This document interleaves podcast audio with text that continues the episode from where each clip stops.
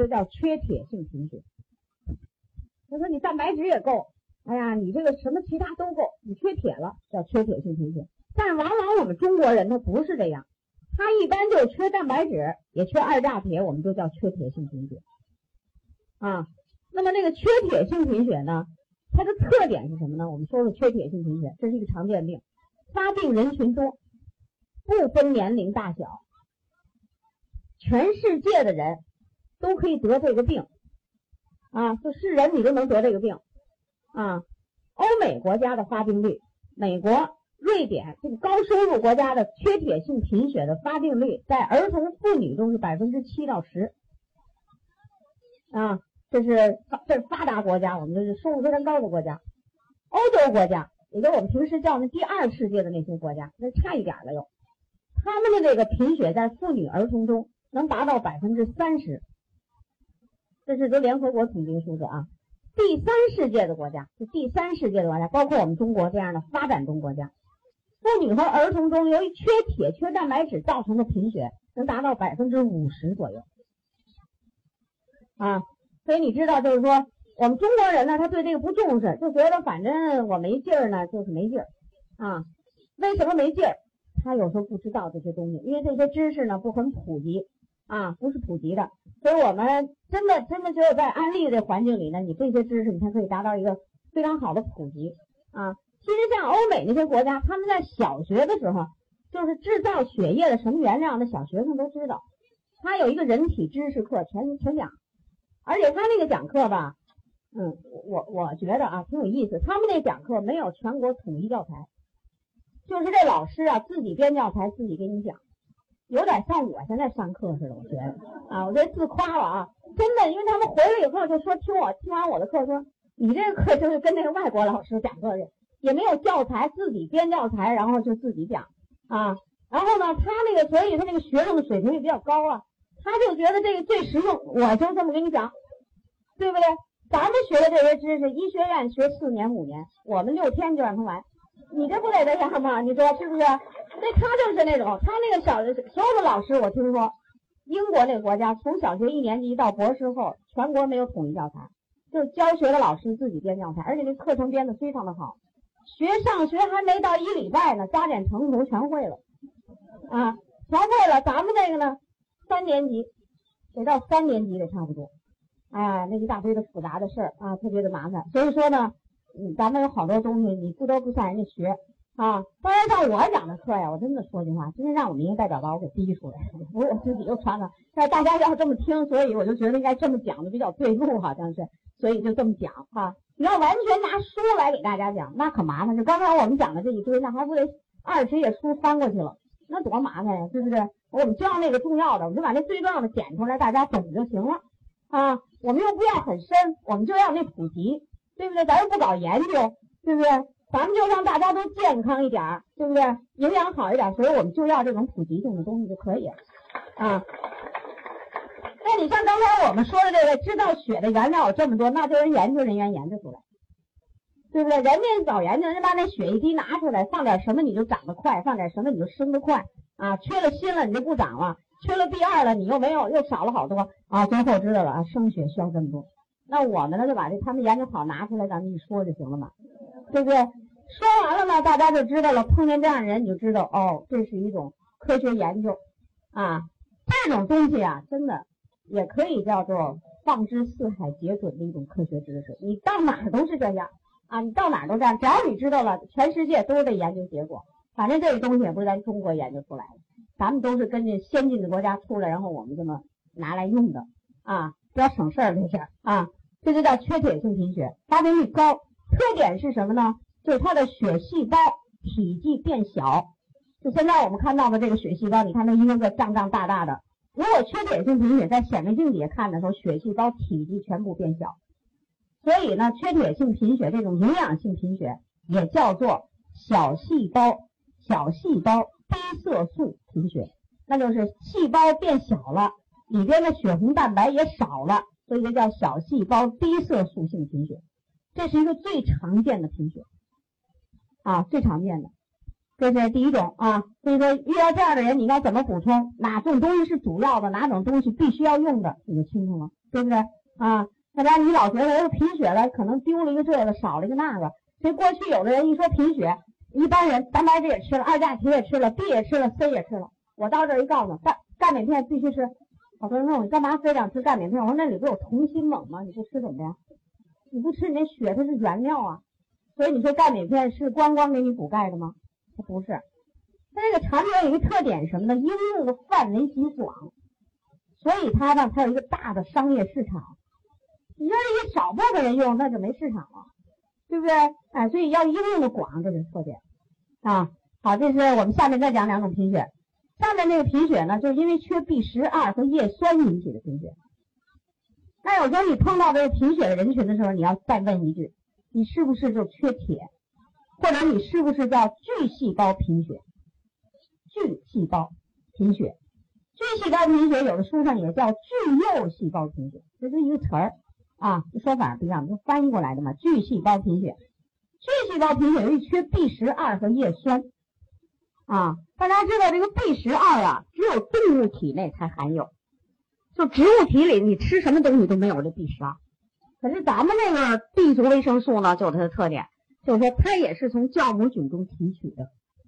啊，也是从这个菌类植物里提取的啊，但正常我们吃的只有动物的肝脏、瘦肉中才含有 B B 十二。但是有时候贫血的人呢，他有时候食欲不好，他吃那个东西含量也很低，我们这里边的含量很高啊。叶酸也可以，叶酸是绿叶蔬菜中含有的一种 B 族维生素，所以我们这个为什么要铁质叶酸或者 B 族维生素里一定要有叶酸呢？那是缺这两个东西引起的贫血叫巨幼细胞贫血。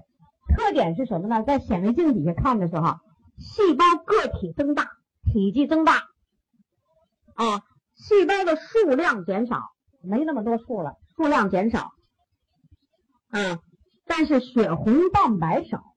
你别瞅它个儿大，但血红蛋白少，所以这也是一种比较难治的贫血性疾病，啊，比如说，如果这女性在怀孕的时候，你就缺 B 十二，你当时不知道。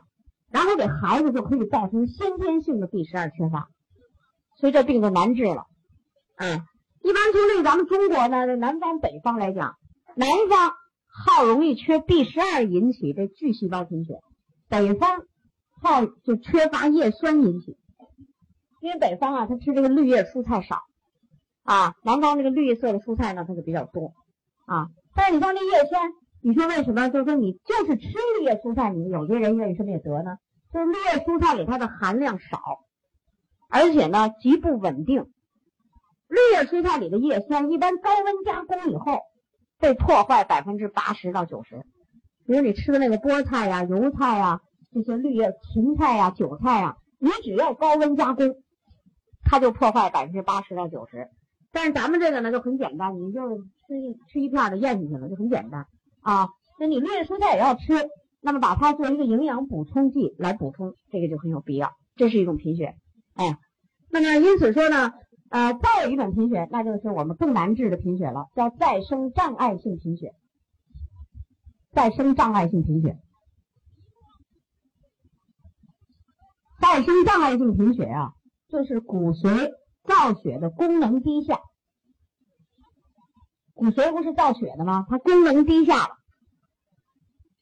功能低下的原因呢很多，比如说骨髓里边造血的那叫骨髓干细胞，哎，这个大家最近比如像有些看看电视啊，就会听到这个词儿啊，干细胞。这个干细胞有问题，一般的干细胞有问题啊，都是那先天的，就是那怀孕的妇女她的营养不好，这缺这少那，这血液里你看血液里含有的营养，就是一般我们的这六大营养素都有，你不定什么缺，可能这干细胞就有影响。第二个原因呢，就是造血的环境受到损伤。那这个环境受到损伤呢，一般就是化学物质、物理的、化学的、物理的、生物的等等的原因。这里边这个化学物质占了百分之八十的原因。就现在我们这个由于生活水平虽然提高了一些，但是我们得再生障碍性贫血的人也多。为什么？就这个环境造成的。第三种原因呢，就是免疫机制。不好，免疫机制发生紊乱，啊，也可以造成这种再生障碍性贫血。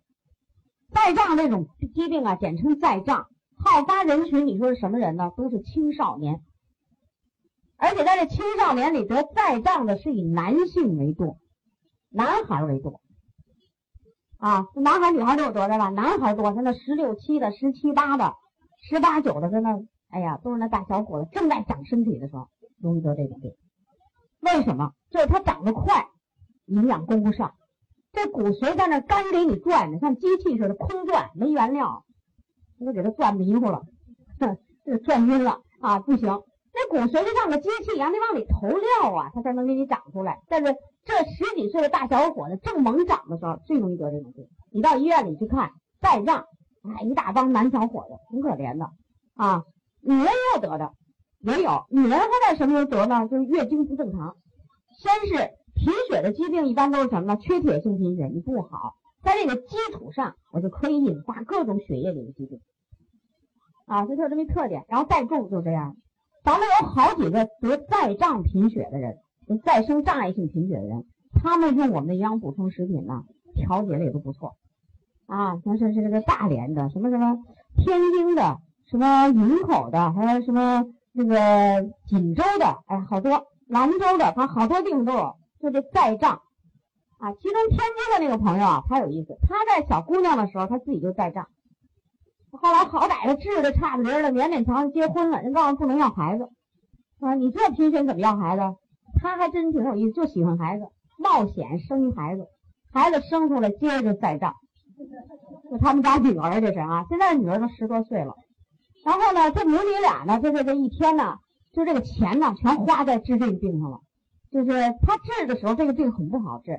西医治疗激素，中医治疗呢就是中药。但是中药里头有没有激素呢？谁也不知道。反正你那中药现在成分不明，你这谁也不敢说它没激素。就是搞中药人，你说他就不敢说我这里头没激素，他就不敢说。为什么？他没有一个很明确的化学成分，很难的。人说要等纳米技术完全成熟以后，咱这中药成分才能给纳米出来呢。啊，咱们就等着它纳米出来才行呢。现在也，他也在不断的分离。呃，你要是知道一些中药这方面的消息，你就知道，看见他们也在不断的分离一些东西啊。那么，所以你治病呢，你要治，那么它都是什么治法？就是我给你这种药，我刺激你骨髓活跃，我让你骨髓造血功能活跃。你现在呢，就好像抑制，我让你活起来。但是活起来了以后呢，你得给加原料啊，对不对？就像咱做饭似的，火火也点着了，水也烧开了，就不往里下米，啊，没饭。是不是还做不出饭来？所以就没办法，我就跟这些朋友讲，我说你啊，就是烧开了水要做饭，必须让你加米。这个米是什么呢？就是我们现在说的造血的原料啊。于是这些在藏的朋友呢，他们就一边用中药调节着，他激活他的骨髓是西药激活的，一边呢用我们的营养补充食品加的。所以这几个在藏的朋友啊，通过这个全好了，特别是天津的那一对母女，两个人全好了啊。那个那个母亲呢，就是吃药吃了十几年、二十几年呢。她说我就从来没彻底好过，就老是好好坏坏。他为什么呢？一吃药刺激刺激那骨髓，就给它生出点来。一不刺激了又停了，再去吃药又刺激刺激，结果加上我们的营养一下子，哎，好了。现在他药都不吃了，就用我们的营养补充食品调的，现在非常好，而且他女儿也非常好。嗯，这事我怎么知道？都是自己在那瞎调调好的。然后调完了以后，等我们讲这病的时候呢。哎，他觉得正好讲到他了啊，就是像天津这个朋友，就是自己吃好了啊，然后呢，他再问问你，我他女儿呢？如果我这女儿长大了以后，是不是量要加一加呀？什么减一减？他来给你咨询一些这类的问题。那么还有都很多朋友就是听了我们这在账的朋友，他那有一个朋友在账，然后用完了以后好了。你看锦州的那个朋友就是好了以后他高兴，他朋友好了他高兴，他是是往死了找我，我都说他。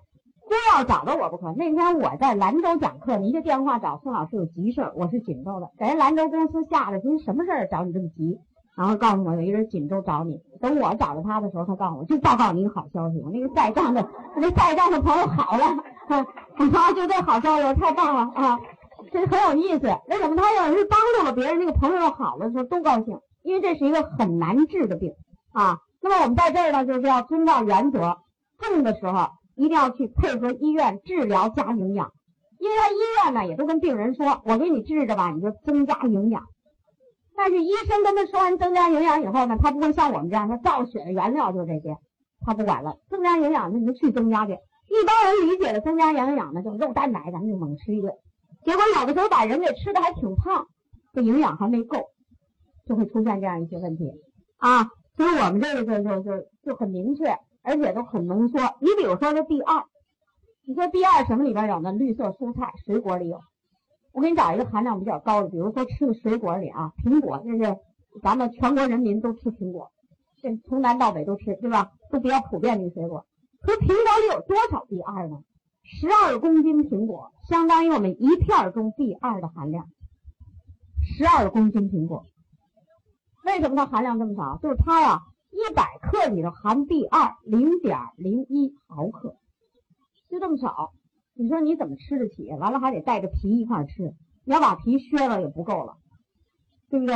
哎，所以说这也就是您说的啊。为什么有些朋友就是多年的调养不好，他就能好？就是我们这个是浓缩啊，含量非常高，而且省事儿。那你有病的人呢，肯定要多吃几片了，对不对？这就是再胀很难治的一种贫血啊。那么在下面呢，我们也给大家讲讲急性出血性贫血，那就是出血引起的急性出血性贫血。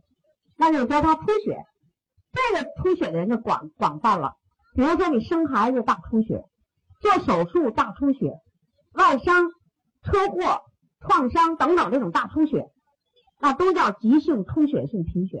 那么在急性出血性贫血的时候，那么他需要的营养都是刚才我们那个造血的原料啊，那都得比较大量的补充啊。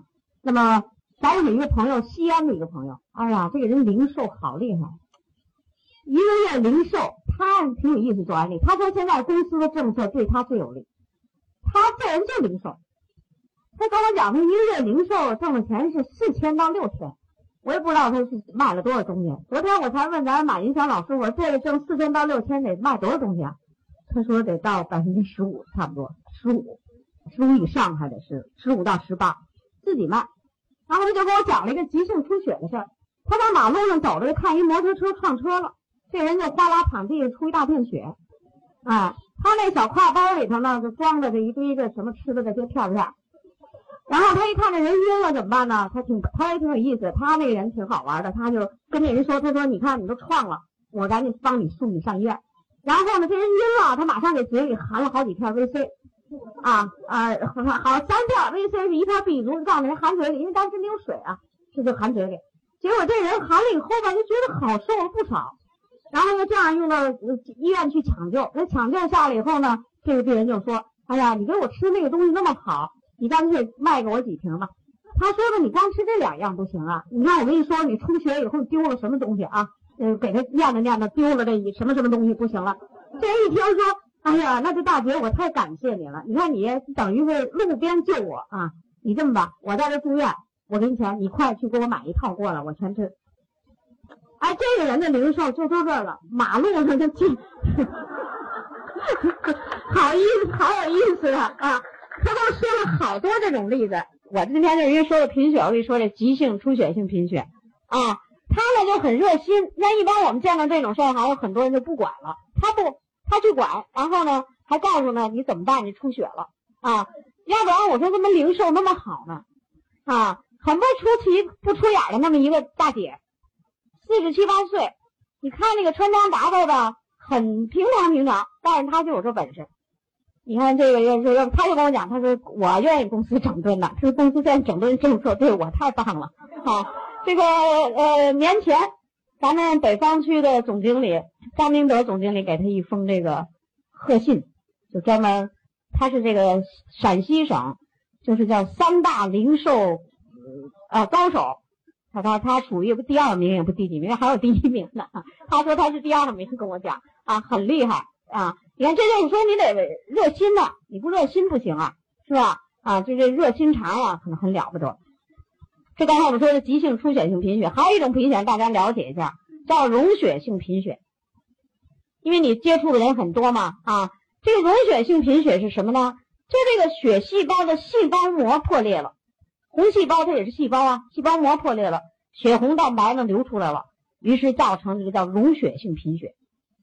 那么在什么情况能造成这种贫血？一般是中毒，中毒的时候啊，比如说这个铅中毒，吃药物的磺胺中毒啊，另外那个砷中毒，砷中毒，还有我们南方的这个传染病，这个对咱们南方地区特别适用的这个，就疟疾。这这那能听懂吗？南方朋友都这样，你要在北方跟他们讲疟疾还挺费劲，还得说说这是什么怎么回事呢？啊，咱南方就好吧，这是疟疾传染病就可以造成溶血性贫血，因此当这个人得疟疾，有疟疾的地区，这个人呢要保护好自己的红血球。啊，中毒的环境，比如工厂里生产接触铅、接触砷、接触药物生产的化工厂。他容易去破坏自己的血球。那么像这样的人呢？你像那工厂里，他都有一些防护的措施，有一些劳保待遇等等，那都不够。更重要的，这种人就要经常补充像 ACE，就这样的东西啊，ACE，特别是 VE 这个保护细胞膜的这个强抗氧化剂，要多用这一类的东西。这样的人呢，还要告诉他，就是说。在这种中毒的环境里，更要注意补充那种必需脂肪酸，因为这细胞膜上就是这种必需脂肪酸，啊，所以你不要等到中毒让它去溶血，而是什么呢？保护起来，平时就注意保护。那么你虽然在这种环境里生活，那有时候呢是有的是为了为了生活不不得已的事儿，有些都是是吧？那就可以，所以这个大家应该了解一些啊，呃，多吃像这样的人预防的时候多吃点 VE。呃，注意像什么欧米伽三、欧米伽六这种必需脂肪酸，要注意加强这方面的营养啊。如果条件好一点的呢，加上点蛋白质，因为细胞膜上都有这个蛋白质的这这种特殊蛋白质，加上那么对这个预防非常有好处。溶血性贫血啊，大家虽然有的没见过这病人，但是大家都知道，你像那个《水浒传》里那武大郎就是这么死的，他就中毒溶血性贫血，然后身上青一块紫一块的就这死了，就这种。知道吧？生活中啊，这样的事其实挺多的，只不过就是你要知道这个知识了。你比如说，有的那大工厂里的就铅特别多，像那样的人，你要特别注意保护自己的血球。你像那 VE，你你最简单的吧，你每天都吃点 VE 吧，就有好处啊。这是溶血性贫血。最后呢，我们还有一种贫血，有一种贫血呢叫地中海贫血，这听过吗？听过哈，地中海贫血。地中海贫血是一种遗传疾病。他这个遗传的时候啊，出了点问题，基因有些问题，所以他呢，这个血红蛋白啊，他造不出来了。啊，我们制造血红蛋白这个蛋白，具体说的血红蛋白里蛋白就两种蛋白啊，啊，一个叫它都叫猪蛋白，就那宝猪猪猪啊，宝贝里面那猪猪猪蛋白，它呢有一个叫阿尔法猪蛋白、贝塔猪蛋白，这种人呢，遗传的时候这两个猪蛋白全少。制造不出来，啊，你就甭管他了，你就地中海贫血就行了。这样的人从幼年的时候开始就要定期的接受输血，才能活下去。他没别的办法，人家基因的病，就输血，啊，但是补充营养呢，对他大有好处。补充营养的时候，这个病很特殊，铁剂不能用，就是这铁质叶酸，铁不能给这样人用。你记住这点就行了，啊。咱们有一个朋友呢，我为什么要讲这个贫血？咱有一个朋友啊，他就由于他自己有个朋友，就是地中海贫血。得这贫血，他一想呢，我们讲过这贫血的病，他就呼啦给这东西全给这地中海的贫血人吃上了。然后吃完了以后呢，好歹那病人还比较明白，百病成医嘛。他说这铁我不应该吃啊。那个咱们这朋友说不对呀，这贫血都应该这样。就问我，我说这地中海贫血就这地中海贫血不能吃。我们中国人里有极少，但你这就没没准你真碰上一个，那你这原则要掌握清楚。为什么呢？铁呀，就是说这个红血球它有寿命，一百二十天就是寿命，它衰老死亡了，别的东西你在人体里它给你就是说清除了，可是铁能被人体再利用。而这种人呢，他不靠输血活着吗？他那细胞的寿命很短啊，死了以后，然后呢里边的铁再再用，它里边的铁太多了。他每次输血的时候呢，都要打一种药，把这多余的铁给它清除出去。所以你再给他补铁，那不就多了吗？对不对？所以这种人就是其他营养都可以用，唯独铁剂不要用。啊，这就是我们刚才由于这个讲那个红细胞贫血，就给大家讲这么多各种各样的贫血，几乎我们全部都就差不多的常见的都给他讲，给他点一遍啊，注意的事项你知道行了。红细胞的寿命大家应该记住是一百二十天，这是它的寿命。其实我们人呢很少能达到一百二十天这红细胞寿命，为什么？都是营养不好。你要营养好了，红细胞的寿命这个好啊，它能真的能活到一百天以上，那么你这个体质就比较好，体质就比较好。死亡的红细胞、衰老的红细胞呢，就要被这个在肝脾中被破坏，肝脾中破坏。所以你知道，肝脾中破坏了红细胞以后，这肝脾里头一定储藏着一些铁，它是储铁的机关啊。说这肝和脾里面有什么呀？肯定储着铁，储存铁这个仓库啊，储铁的就知道啊就行了。这是刚才我们讲的这个红细胞啊。欢迎关注炫色安利张守静的喜马拉雅电台，守静将为您带来更多的营养知识和专业的创业平台。